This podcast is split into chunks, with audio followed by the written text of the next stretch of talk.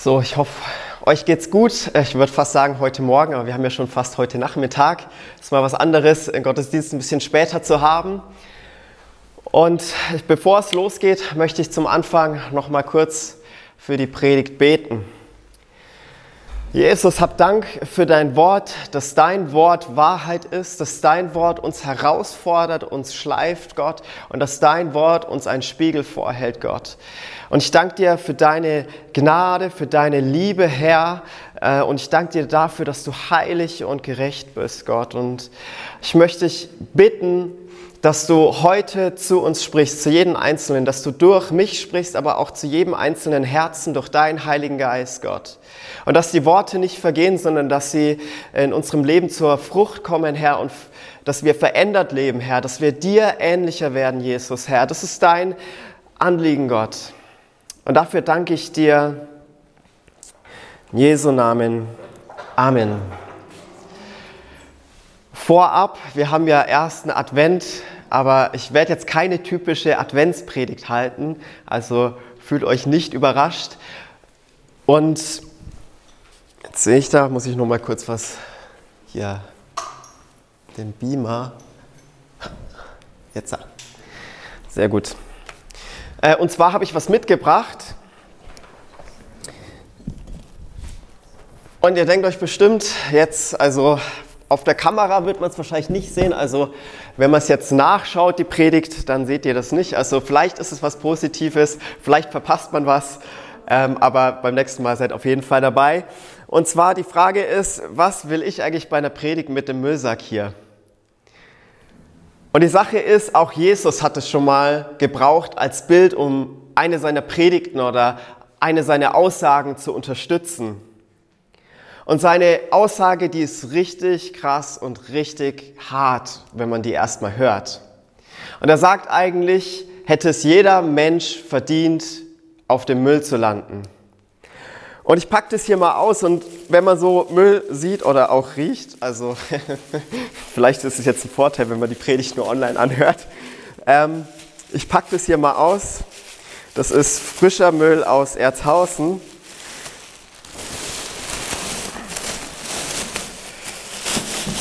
Und ihr werdet schon merken, das riecht schon ein bisschen.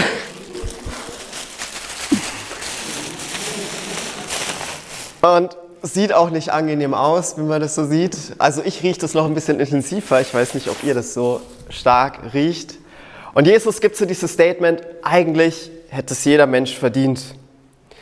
Und heute in unserer Gesellschaft ist es irgendwie so, hey, ich habe doch nichts Schlimmes verdient. Ich meine, ich führe ja ein gutes Leben. Und es wird doch schon irgendwie passen. Aber in bestimmten Situationen merkt man irgendwie, hey, also vom Charakter her ist man vielleicht doch nicht so perfekt, wie man es denkt. Und solche Situationen kenne ich ehrlicherweise in meinem Leben auch. Und ich weiß nicht, wie es euch geht, aber zum Beispiel bei mir ist Schlaf eine der wichtigsten Sachen. Also wenn ich einen anstrengenden Tag hatte, volles Wochenende, volle Woche und ich bin so richtig KO und ich fall dann abends ins Bett und will einfach nur meine Ruhe. Ja, und wehe dem, der den Schlaf stört, sage ich euch. Und vielleicht kennt ihr das auch, wenn ihr verheiratet seid, Kinder habt, Kinder gehabt habt, dann ist es ja so, wenn man nachts aufwacht, dann ist keiner da, wo irgendwie, glaube ich, sagt, juhu, schön, dass ich jetzt wach bin, mitten in der Nacht. Sondern das ist eigentlich eher sowas, wo man ein bisschen genervt ist. Und ich bin jetzt nicht verheiratet, aber beim Theologiestudium habe ich das große Privileg, mit zwei weiteren Leuten auf dem Zimmer zu sein und mindestens einer davon schnarcht regelmäßig. Und nicht nur so ein bisschen, sondern so richtig laut. Und das Sägewerk geht die ganze Nacht, ja. Das ganze Zimmer vibriert fast so laut schnarcht er. Und ich will einfach nur schlafen.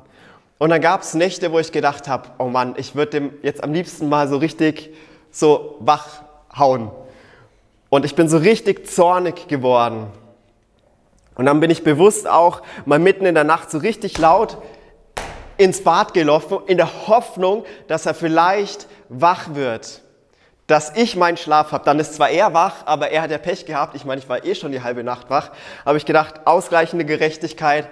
Aber leider ist der Plan immer nie aufgegangen und der hat einfach weiter geschlafen. Und es ist schief gegangen. Aber warum erzähle ich die Geschichte?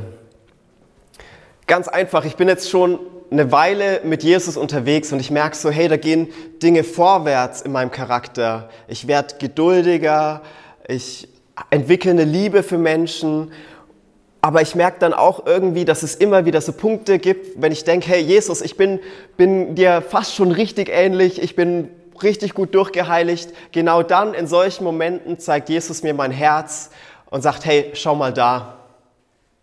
Da gibt es noch was zu tun. Und das habe ich gemerkt, als ich eben so zornig geworden bin. Ich war wirklich, wirklich wütend auf die Person. Oder vielleicht hat man auch mit Glaube und Jesus gar nichts am Hut und denkt so, man führt ein gutes Leben eigentlich.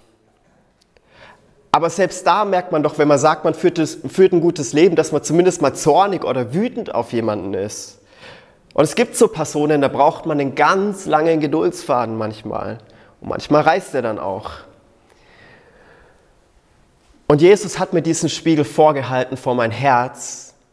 Und ich habe gemerkt, hey, da gibt es noch was zu tun in meinem Leben.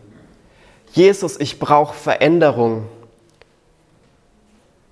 Hey, und ich glaube, das zeigt immer wieder, wenn wir in solche Situationen kommen, wo Jesus uns einen Spiegel vorhält, dass wir ohne Gott verloren sind. Wir sind weit davon entfernt, perfekt zu sein. Und wir haben nicht nur ein Problem, sondern wir sind das Problem. Und nach dem, was Jesus sagt, ist es so, hey, eigentlich bleibt es Gott nur noch übrig, den Menschen auf den Müll zu werfen. Weil im Herz so viel kaputt und so viel Zerbruch ist und so viel Wut und Zorn manchmal. Aber hier kommt die Hoffnungsbotschaft. Jesus bietet es jedem an, neu zu werden. Gott hat einen Plan mit jedem einzelnen Menschen. Aber wenn sich Menschen konstant entscheiden, an diesem Plan vorbeizugehen, zu sagen, hey, mit, mit Gott will ich nichts zu tun haben. Ich bin nicht interessiert an dem, was Gott mit mir vorhat hey, dann ist die letzte Konsequenz, dass Gott sagt, hey, dann bleibt nur noch die Müllhalde für verschwendetes Leben.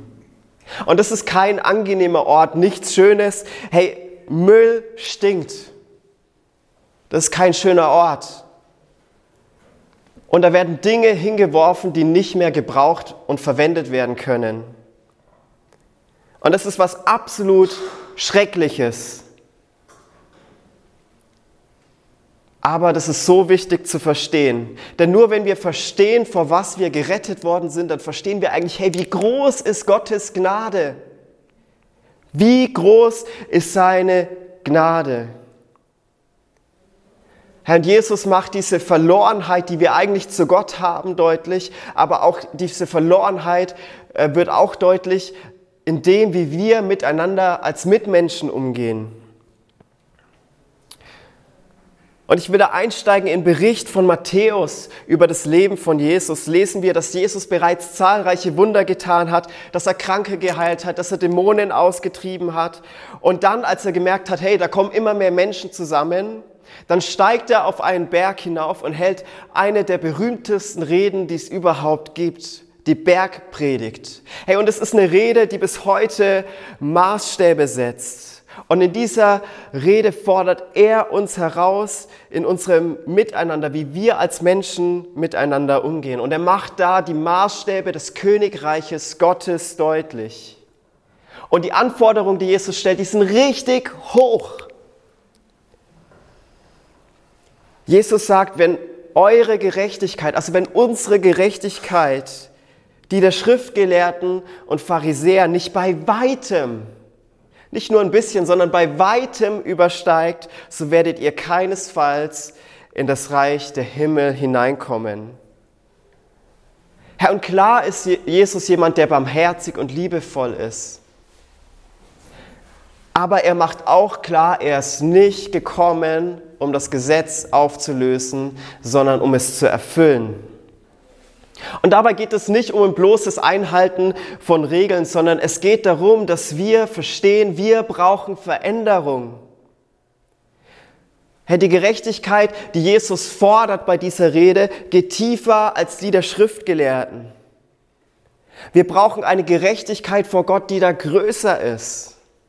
Ja, man muss auch verstehen, diese Schriftgelehrten und Pharisäer, die haben damals sogar zusätzliche Regeln aufgestellt, die es eigentlich gar nicht gebraucht hätte, um ja nichts falsch zu machen. Und klar gab es auch Pharisäer und Schriftgelehrte, die nur geredet haben, aber nichts davon gelebt haben. Aber egal, wie gut man das hinbekommt, sein Leben zu führen, Jesus geht tiefer.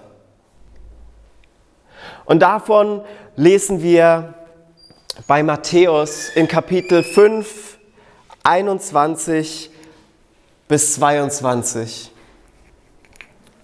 Und dort heißt es, ihr habt gehört, dass zu den Alten gesagt ist, du sollst nicht töten. Wer aber töten wird, der wird dem Gericht verfallen sein. Ich aber sage euch, dass jeder, der seinem Bruder zürnt, dem Gericht verfallen sein wird. Wer aber zu seinem Bruder sagt, Racker, dem Hohen Rat verfallen sein wird. Wer aber sagt, du nah der Hölle des Feuers verfallen sein wird. Und ich weiß nicht, wie es euch geht, wenn ihr so diese Worte von Jesus hört. Das sind keine einfachen Worte. Aber Jesus geht in die Tiefe. Er geht weiter, als die Menschen es damals gekannt haben. Und an dieser Stelle geht es vor allem um die zwischenmenschlichen Beziehungen. Und zuallererst holt er die Leute da ab, wo sie stehen. Er greift etwas auf, was eigentlich jedem klar sein sollte. Du sollst nicht töten. Hey, und das nicht töten, dass das man nicht tun soll, das ist eigentlich jedem klar. Hey, wenn du auf der Straße rumläufst und du fragst jetzt Leute, ist es okay, jemanden zu töten, wird der Großteil hoffentlich sagen, nein, das ist nicht in Ordnung. Niemand würde sagen, dass das was Gutes ist. Und ich glaube, jeder würde sagen, hey, wenn, wenn jemand sowas macht, der hätte Strafe verdient. Strafe und Gericht in irgendeiner Art und Weise. Aber das mit dem Du sollst nicht töten ist eben nicht nur was, was irgendwie klar ist, sondern was Gott klar gemacht hat durch die zehn Gebote. Und wenn man diese ganzen Gebote ansieht, dann macht es eines klar, dass sie zeigen, wie wir einerseits eine gute Beziehung zu Gott leben und aber auch eine gute Beziehung zueinander. Zum Beispiel Gott an erste Stelle zu setzen. Da heißt es, liebe Gott von ganzem Herzen, von ganzer Seele, mit ganzer Kraft. Aber dazu gehört eben auch der Umgang mit Mitmenschen. Darum geht es nicht neidisch zu sein, nicht zu stehlen, nicht Ehe zu brechen. Und das haben die Leute damals gehört, das wurde immer wieder in der Synagoge gepredigt. Denn da heißt ja an der Stelle, ihr habt gehört. Das heißt, die Leute haben das gehört, die kannten das, das zu den Alten gesagt worden ist. Und um es kurz zu machen, das mit den Alten meint keine alten Menschen, sondern einfach nur, damit sind die Menschen gemeint, die damals die zehn Gebote erhalten haben von Gott. Und wenn damals jemand dieses Gebot mit Du sollst nicht töten gebrochen hat, dann gab es darauf die Todesstrafe. Derjenige ist sozusagen dem Gericht verfallen. Und jetzt von all dem, was den Leuten bekannt ist, was sie gehört haben, setzt Jesus die Messlatte höher. Er sagt, hey, ihr habt gehört, aber ich sage euch. Und allein schon dieses Ich aber sage euch, hey, das war eine Provokation. Hey, weil den Leuten war nicht klar, dass hier auch irgendwie Gott redet. Hey, wer ist eigentlich dieser Jesus, dass er so mit den Geboten Gottes umgeht, dass er sagen kann, ich aber sage euch. Und Jesus trifft dann drei Aussagen. Und in der ersten Aussage geht es um die Herzenshaltung. Jeder, der seinem Bruder zürnt, wird dem Gericht verfallen. Hey, beim Töten kann man hoffentlich sagen, hey, damit habe ich nichts zu tun, aber zornig sein auf unsere Mitmenschen, hey, das trifft mich. Ich bin öfter zornig, als ich es eigentlich sein will. Und ich bin mir sicher, dass ich nicht der Einzige bin. Ich bin mir sicher, dass es dir genauso geht, dass du manchmal Momente in deinem Leben hast, wo du zornig auf deine Mitmenschen bist. Da ist jeder einzelne von uns getroffen. Und es zeigt, Jesus ist nicht nur daran interessiert, was wir tun, sondern er ist auch an unserem Herzen interessiert. Und er sagt, wer allein schon zornig ist auf seinen Bruder oder auf seine Schwester und so weiter, auf seine Mitmenschen, der verdient Strafe und Gericht. Und damit will er zeigen, wie tief verloren wir auch sind in der Gemeinschaft zueinander. Hey, nur weil man sich nicht gegenseitig die Köpfe einschlägt, ist es nicht gleichzeitig eine Gemeinschaft, die Gott sich wünscht. Hey, seine Maßstäbe, die Maßstäbe des Königreiches Gottes sind höher. Und das, was Jesus zu sagen hat, geht weiter. Wer aber zu seinem Bruder sagt, Racker, der wird dem Hohen Rat verfallen sein. Und vom Herzen, von der Herzenshaltung geht es jetzt zur Tat. Es geht darum, was auszusprechen, was zu sagen. Racker, darum geht es. Aber was heißt das Wort eigentlich? Und es ist ein Schimpfwort, was wahrscheinlich aus dem Aramäischen kommt von Rekka. Und das heißt sowas wie leer, leichtfertig. Also wenn ich jetzt zum Beispiel jemanden beschimpfen würde und sagen würde, du leer, dann könnte man vielleicht schon ein bisschen drauf kommen, was es meint. Vielleicht so du Leerkopf. Wir würden sagen, du Dummkopf. Also jemanden als Idiot zu bezeichnen, zu beschimpfen. Und jetzt sagt Jesus, dass derjenige es verdient hat, vor den Hohen Rat geschleppt zu werden. Und der Hohe Rat war damals nichts anderes als der jüdische Gerichtshof. Und derjenige soll sich also vor Gericht verantworten und dort wird dann das Strafmaß festgelegt. Also Jesus spricht von einer Tat oder Haltung und macht dann deutlich, dass sowohl die Haltung als auch die Tat Gericht verdient. Und jetzt steigert er das Ganze nochmal. Wer aber sagt, du Narr, der wird der Hölle des Feuers verfallen sein. Und jetzt, wenn man das erstmal so hört, was ist jetzt der große Unterschied zwischen Idiot und Narr? Das sind doch eigentlich die gleichen Worte. Und hier gibt es zwei Möglichkeiten.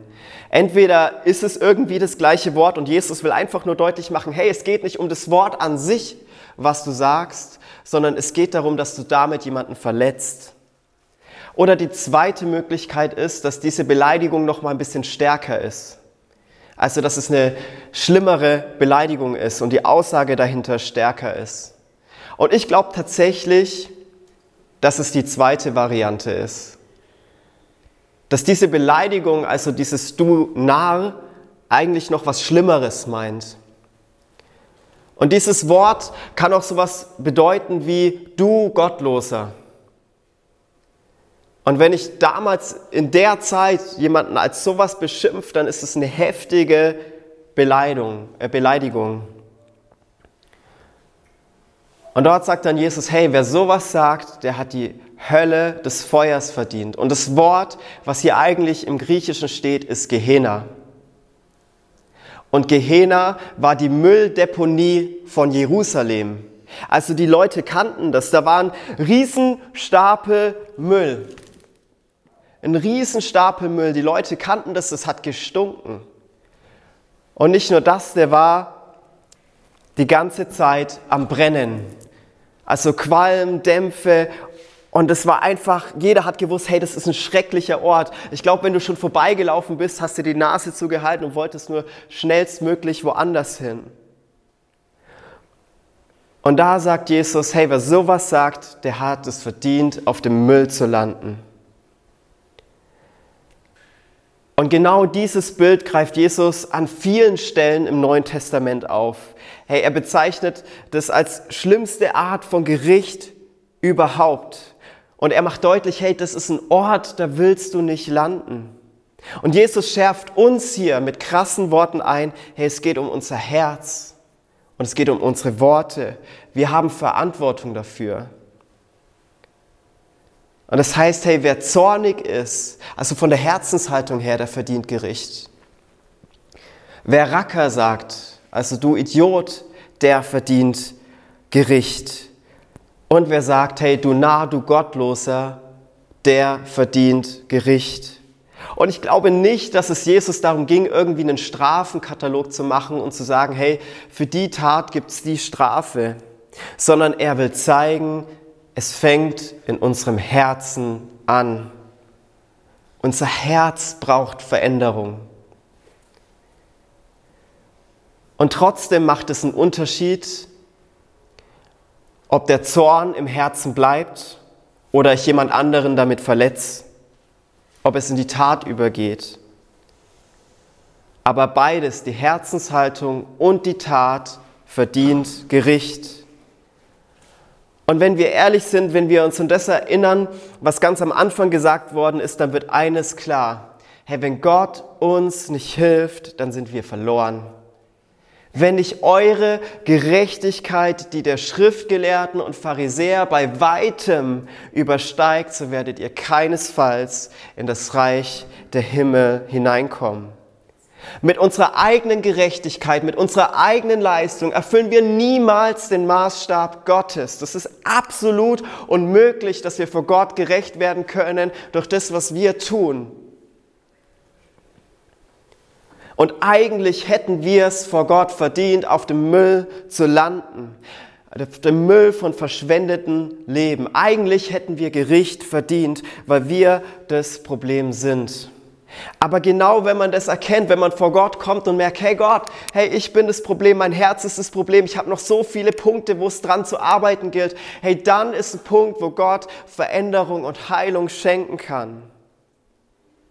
Und einer der Jünger von Jesus, Johannes, bringt es nochmal in einen seiner Briefe auf den Punkt. Und da sagt er, jeder, der seinen Bruder, seine Schwester, seine Mitmenschen hasst, ist ein Menschenmörder. Herr, jeder, der allein schon hasst, der tötet eigentlich. Und ihr wisst, dass kein Menschenmörder ewiges Leben bleibend in sich hat. Hey, eigentlich, wenn wir schon hassen, hätten wir Gericht verdient. Und so jemand kann eigentlich nicht das ewige Leben, sondern nur das ewige Gericht Gottes erwarten. Und wenn man die Worte von Jesus so hört, denkt man, wow, sind die heftig. Aber Jesus will mit dem Ganzen zu etwas auffordern.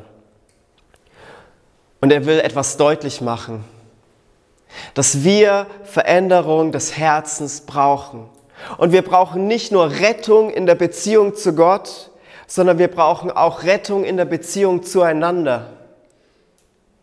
Jesus kam, um zu retten, was verloren ist. Und unsere Verlorenheit wird nicht nur in der Beziehung zu Gott, sondern auch zu unseren Mitmenschen deutlich. Wir schaffen es nicht, ein gutes Leben zu führen. Wir schaffen es nicht so ein Leben zu führen, das die Maßstäbe Gottes erfüllt. Und vielleicht gibt es immer einige Leute, die denken, ja, ich tue nichts Schlimmes, ich bringe ja niemanden um. Aber Jesus geht tiefer. Jesus fordert mehr und nicht wir setzen den Standard, sondern er setzt den Standard. Und er sagt diese Worte nicht nur einfach so, sondern er hat ein Ziel damit. Und er ruft mit diesen Worten dazu auf, dass wir Versöhnung suchen. Jesus macht deutlich, versöhne dich. Klär die Sache. Das ist keine Kleinigkeit im Reich Gottes. Und es gilt für jeden von uns. Herr Gott und seinen Nächsten zu lieben ist untrennbar miteinander verbunden. Und Gott ruft uns dazu auf, versöhnte Gemeinschaft zu leben untereinander, aber auch versöhnte Gemeinschaft mit ihm zu leben. Gottes Herz ist Versöhnung. Und es fängt dort an, wo Menschen begreifen, ich bin das Problem. Und die Lösung für das Problem ist Jesus. Durch das, was er am Kreuz getan hat. Und das ist die gute Nachricht, dass es, dass es nicht unsere Leistung ist, sondern Jesus hat die Maßstäbe Gottes für uns erfüllt. Hey, und was ist das für eine Message? Hey, statt auf dem Müll zu landen, statt den äh, Zorn Gottes zu erwarten, dürfen wir von Gott Liebe erwarten. Wir dürfen in Gottes Liebe leben. Hey, wisst ihr eigentlich, hey, das neu zu verstehen, was für ein Privileg das ist, vor was wir eigentlich gerettet worden sind. Hey, Gottes Herz war doch nicht nur, dass wir hier gerettet sind auf dieser Erde für dieses Leben, sondern gerettet sind für das ewige Leben. Weißt du, vor was du gerettet worden bist? Weißt du eigentlich, vor was du gerettet worden bist? Und die Realität ist entweder ewiges Leben in Jesus bei Gott oder ewige Verlorenheit für verschwendetes Leben auf der Müllhalde Gottes. Und das sind harte, aber wahre Worte. Und diese Realität sollte keinen Druck in uns erzeugen, keinen Stress oder Angst sondern ich glaube, diese Realität sollte eines in uns wecken. Retterliebe. Die Realität von ewiger Verlorenheit für Menschen sollte Retterliebe in uns wecken. Und meine Frage an dich ist, darf Gott dein Herz für Menschen um dich herum brechen? Bricht dein Herz für Menschen, die Jesus nicht kennen? Brich dein Herz für deine Nachbarin. Brich dein Herz für deinen Arbeitskollegen. Brich dein Herz für Menschen, die Gott in deinen Weg stellt.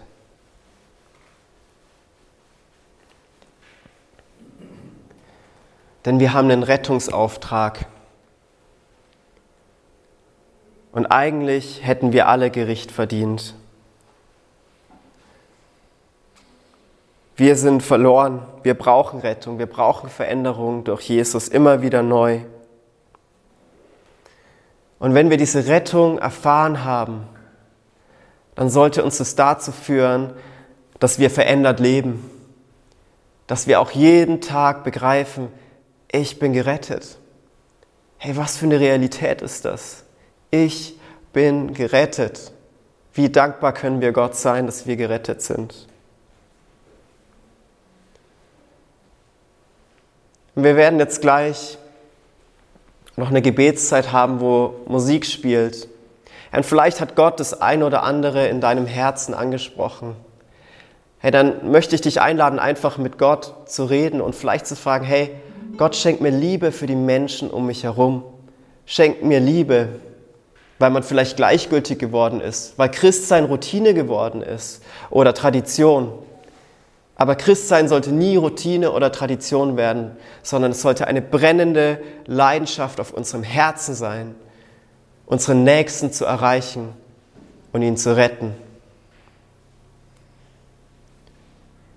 Und wenn du vielleicht selbst irgendeinen Punkt hast, wo du gerade Gottes Eingreifen brauchst, dann lade ich dich gerne ein, dann nach vorne zu kommen.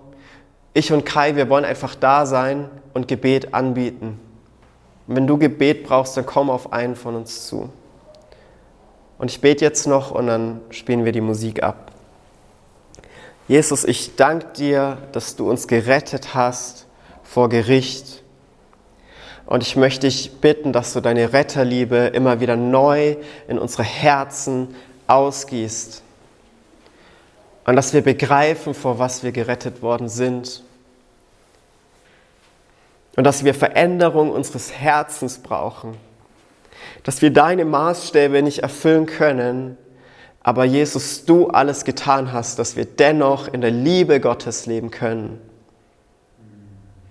Und ich danke dir, weil es ein unglaubliches Privileg ist, dass du uns gebrauchst, obwohl wir unperfekt sind. Und dass es nicht unsere Leistung, nicht unser Vermögen, nicht unser Können ist, sondern Jesus, dass du die Maßstäbe Gottes erfüllt hast für uns.